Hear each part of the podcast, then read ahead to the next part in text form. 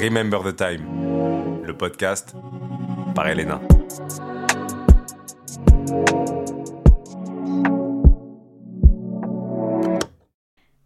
Hello tout le monde, c'est Elena. Vous écoutez le deuxième épisode de Remember the Time. Déjà un grand merci à tous ceux qui ont écouté le premier épisode, tous ceux qui ont fait des retours, qui ont partagé. Ça fait vraiment euh, chaud au cœur et ça me donne grave envie de continuer de vous parler de musique. Franchement, vous m'avez trop motivé, donc un grand merci. Vous avez euh, compris le concept, je vais pas le réexpliquer, mais juste dans les grandes lignes, on évoque ici des morceaux d'albums qui n'ont pas été mis en avant auparavant et qu'il est important de mettre en lumière. Aujourd'hui, on parle de Nicki Minaj. C'est parti. Remember the Time, le podcast. Pink Friday, qui est donc le tout premier album de Nicki Minaj, et c'est assez cool d'en parler maintenant parce qu'elle a sorti Pink Friday 2, c'était il y a un petit peu moins de deux semaines, et j'étais super sceptique au fait de savoir qu'elle sortait un numéro 2, tant le premier est bon, selon moi, et finalement je suis assez contente de ce Pink Friday 2, mais c'est pas le sujet. On est en novembre 2010, Nicki Minaj, c'est la petite de Lil Wayne et elle vient vraiment secouer le rap game et c'est vraiment le cas de le dire parce que je pense que comme beaucoup de personnes, moi, elle m'a giflé quand j'ai vu pour la première fois le clip de Bedrock. Donc un clip avec un son euh, qui est devenu mainstream dans lequel Lil Wayne va présenter tous ses petits. Donc dans le clip, tu vois Drake, tu vois Tyga, tu vois Nicki, tu vois d'autres artistes dont on n'entend plus parler maintenant, mais c'est vrai que quand Nikki arrive, que je la vois sur son transat et qu'elle balance son couplet, c'est la grande claque. Nicki Minaj, c'est tout ce que j'aime. Ça veut dire que sur le papier, elle sait rapper, elle sait chanter, elle vient de New York, et en plus c'est la petite de Lil Wayne. Donc en vrai, elle a absolument tout pour me plaire cette meuf. Avant ce projet, elle a sorti des mixtapes, donc elle a un peu ce public underground, un public hip-hop US qui s'intéresse vraiment aux artistes qui vont arriver, qui la connaissent. Moi, je pense que je suis un peu trop jeune à l'époque justement pour m'intéresser à ce qu'elle faisait, que ce soit en 2007-2008 sur des mixtapes, mais j'ai la conscience de comprendre en fait l'importance qu'il y a d'avoir euh, ce premier album, donc Pink Friday, et de l'écouter surtout. Particularité également, c'est que ce fameux jour de novembre 2010, quand elle va sortir Pink Friday, il y a un autre album très important et que j'aime énormément qui sort. C'est celui de Kanye West, son meilleur selon moi, donc My Beautiful Dark Twisted Fantasy. Dans cet album, l'intro, c'est le titre Dark Fantasy, dans lequel il y a Nicki Minaj qui parle au tout début. Donc finalement, la première voix que tu entends dans l'album de Kanye West, c'est celle de Nicki. Et ensuite, elle pose également sur Monster, dans lequel elle va délivrer, je pense, son top 5 couplets de toute sa carrière.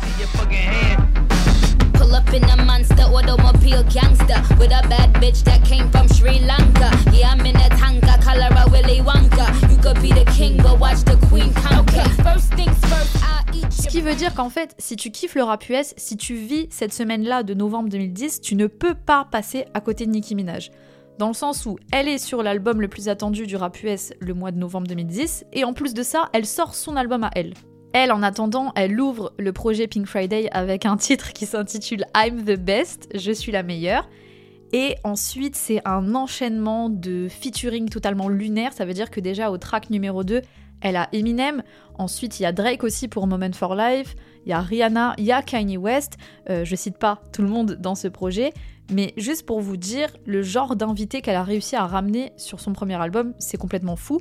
Et elle va s'en vanter en fait quelques années plus tard dans le titre Want Some More, quand elle va dire qui peut se vanter d'avoir eu Eminem sur son premier album? Et vous allez voir, il y a plein de moments comme ça où je pense que Nicki Minaj a visualisé la carrière qu'elle allait avoir. Dans les titres même que je vais évoquer, vous allez un peu comprendre cette image-là. Mais je pense qu'elle sait exactement où elle veut aller dans l'industrie et ça depuis le tout début. Un truc à savoir aussi, c'est que Nicki Minaj, c'est une artiste qui a je ne sais pas combien d'alter ego. Ça veut dire que moi, je me considère en tant que peut-être fan, mais bon, ces fans, ils sont un peu dans l'extrême, donc je connais pas vraiment tout. Et dans ma tête, je me disais, vas-y, elle a 4-5 alter ego. Et en fait, il y a des comptes fans, il y a des pages internet de fans qui répertorient dans des tableaux Excel tous les alter ego de Nicki Minaj. C'est super bien fait et je crois qu'il y en a genre plus de 10. Donc en préparant ce podcast, je suis allée regarder aussi des interviews de Nicki. D'ailleurs, il y en a une pour euh, Billboard qui est assez cool où elle dit pas mal de choses intéressantes. Et elle explique justement que dans ce projet, elle voulait vraiment introduire ses alter ego et que c'est quelque chose qu'elle avait l'habitude de faire depuis l'adolescence. Elle arrivait à différencier certaines parties d'elle vis-à-vis de son caractère, elle donnait des surnoms aussi aux gens qui l'entouraient. Cette meuf est vraiment habitée, mais c'est super intéressant de l'analyser justement. Là, j'essaye vraiment de vous expliquer en vrai, culturellement et surtout personnellement, ce que cette sortie a réveillé en moi en tant qu'auditrice. Et c'est pour ça qu'aujourd'hui, on va mettre encore une fois trois morceaux en avant. Je vous avoue, au début, j'en avais deux, et au final, il y en a un dernier qui s'est ajouté, ce qui veut dire qu'on va évoquer Save Me, Dear Old Nikki, et le dernier, c'est Last Chance. Let's go. Remember the Time, le podcast. On commence tout de suite avec Save Me qui est resté pendant assez longtemps mon morceau préféré de l'album et ça a changé euh, récemment. Particularité de ce morceau, c'est qu'en fait c'est le seul morceau qui n'est pas rappé dans tout Pink Friday. Nicki Minaj ne fait que chanter. Alors c'est vrai qu'avant la sortie de l'album, on savait qu'elle avait des talents aussi de chanteuse, mais là, dans Pink Friday, elle va les exploiter à fond.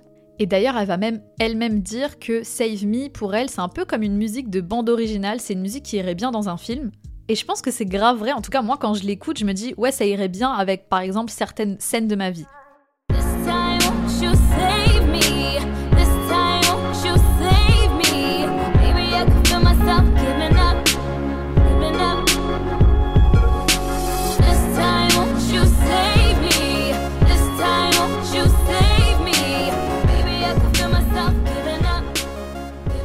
Save Me, qui veut donc dire sauve-moi, cette musique en fait va renvoyer directement à la solitude qu'éprouve Nicki Minaj et c'est pour ça aussi je pense que cette musique m'a beaucoup touchée parce qu'elle va évoquer le fait qu'elle a tout mais en même temps elle se sent perdue et que par conséquent l'unique personne qui pourrait l'aider c'est une tierce personne et non pas elle-même. Ensuite elle va dire qu'elle est quand même consciente de ses défauts donc deuxième couplet elle va se définir comme un monstre, comme une bête, comme une bitch. Bon ça je vous traduis pas parce que je pense que vous avez compris. Mais en fait, ça va juste renvoyer au fait que je pense que Nicki Minaj est une personne qui se remet énormément en question, qui réfléchit beaucoup, et du coup qui attend que quelqu'un vienne la sauver pour lui donner de l'espoir et de la force, malgré en fait l'image de meuf super sûre d'elle qu'elle essaye de véhiculer. Elle, quand elle explique cette musique, elle va dire qu'en fait, elle repousse la seule et unique personne qui l'aime, et c'est pour ça qu'elle va commencer la musique en disant J'ai parcouru des kilomètres pour te trouver et pour me trouver moi-même, donc sauve-moi. Mais j'ai fait mes petites recherches et je suis tombée sur un live où elle va interpréter cette musique justement, c'était à Los Angeles en juin 2011, donc un peu plus de 6 mois après la sortie. Et la façon dont elle interprète cette musique sur scène, ça a grave changé ma façon de voir la musique. Parce qu'en fait, quand elle est sur scène, elle va tituber, elle va un peu trébucher, vous savez, elle met la main sur sa poitrine, après elle voûte un peu euh, son dos, enfin vraiment comme si elle était en train de souffrir et de vivre chaque mot qu'elle est en train de dire. Et dans toute la performance, elle va pas trop regarder le public, elle regarde souvent au sol. Enfin, c'est vraiment une discussion qu'elle a avec elle-même. Et du coup, je me suis dit, est-ce que on pourrait pas interpréter aussi cette musique avec justement un de ses alter ego qui est censé la sauver? Mais bon, après j'ai vite oublié le truc, je me suis dit bon Elena t'es un peu trop dans un monde, il faut arrêter aussi de gamberger autant. Mais ce qui est marrant avec elle, c'est qu'il y a trop de points d'interrogation à cause des alter ego qui font que tu vas te creuser le cerveau pour essayer de comprendre.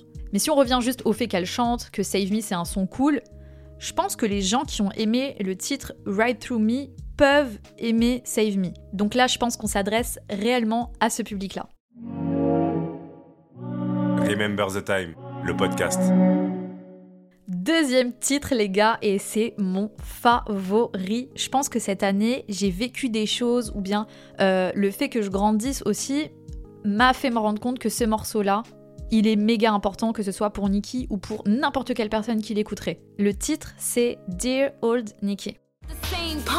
But I needed to grow and I needed to know. Well, there's some things inside of me that I needed to show. So I just deaded you, left you in all black. But dear old Nikki, please call you back. Told me you'd come when I need... Bon, vous l'avez compris, Dear Old Nikki, chère ancienne Nikki, c'est une lettre ouverte pour l'ancienne Nicki Minaj, c'est-à-dire celle qui ne fait pas de son mainstream, celle qui faisait des mixtapes, celle qui n'a pas encore connu la célébrité. Donc t'es là pendant plusieurs minutes, Nicki Minaj va se parler à elle-même. Et la façon dont elle écrit à la version de Nicki qui date d'il y a 3-4 ans, elle est vraiment trop touchante et bienveillante, elle va lui dire des choses genre c'est toi qui as volé le cœur de Lil Wayne, dans le sens où c'est elle qui a conquis Lil Wayne pour se faire repérer. Et vous savez, quand on vous dit, ouais, là, si tu pouvais retourner dans le passé et te donner un conseil, qu'est-ce que tu ferais? Bah, en fait, Nicki Minaj, elle a appliqué ce truc, donc elle va se dire à elle-même, t'inquiète, rappelle-moi que je te raconte, parce qu'en fait, il nous est arrivé des trucs de fou.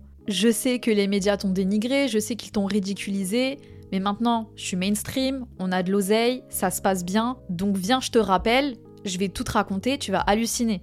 Et je pense que là, on est peut-être sur un des sons finalement le plus personnel de tout Pink Friday. Et ce qui est fou aussi, c'est qu'elle parle d'elle, mais il y a plein de moments dans les lyrics où t'arrives t'identifier. Donc elle va rapper, mais il y a quand même ce refrain chanté un peu plus doux. Et justement, dans l'interview Billboard, elle explique que chanter, c'est une habitude qu'elle avait déjà avant quand elle toplinait des trucs, quand elle faisait des sons, et après elle les envoyait à des chanteuses en leur disant Est-ce que tu peux chanter cette partie-là, s'il te plaît?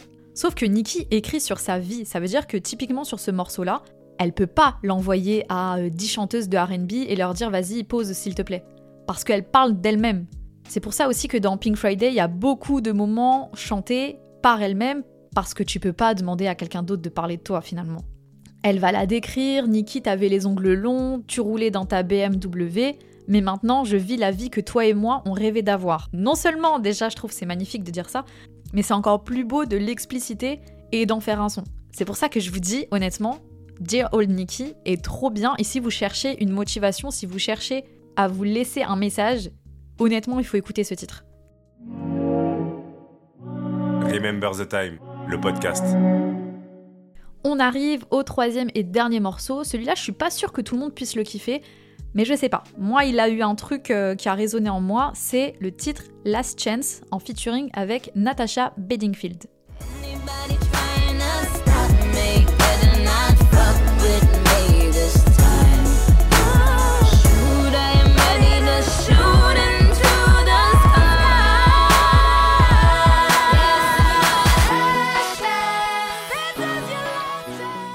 Alors déjà, il faut savoir que je suis tombée dans un monde parallèle avec ce morceau parce que je ne sais pas qui est Natasha Bedingfield.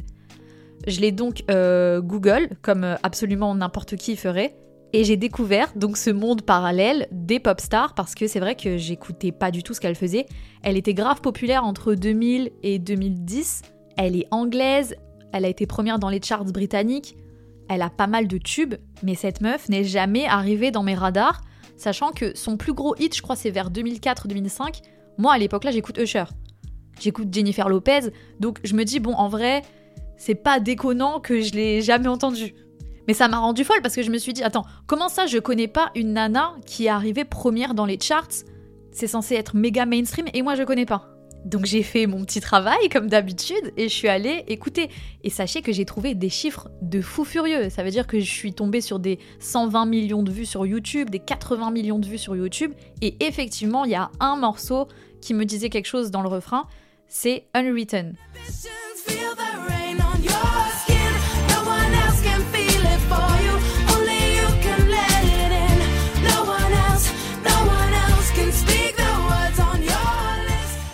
S'il y a des fans de Natasha Bedingfield, franchement, mille excuses. Euh, peut-être que je suis inculte, j'en sais rien. Mais c'était vraiment pas ma cam de l'époque, donc j'écoutais pas ça. Et de nom, ça me disait rien. Maintenant, quand j'écoute, effectivement, il y a des trucs dont je me rappelle. Mais si tu me donnes uniquement le nom, franchement, j'aurais jamais fait le lien. Nikki, elle, par contre, elle a vite fait le lien parce qu'apparemment, elle est fan. Elle l'écoute de ouf. Et au point, de toute façon, de la mettre dans son premier album. Et je pense qu'en fait, il y a personne qui attendait ce featuring.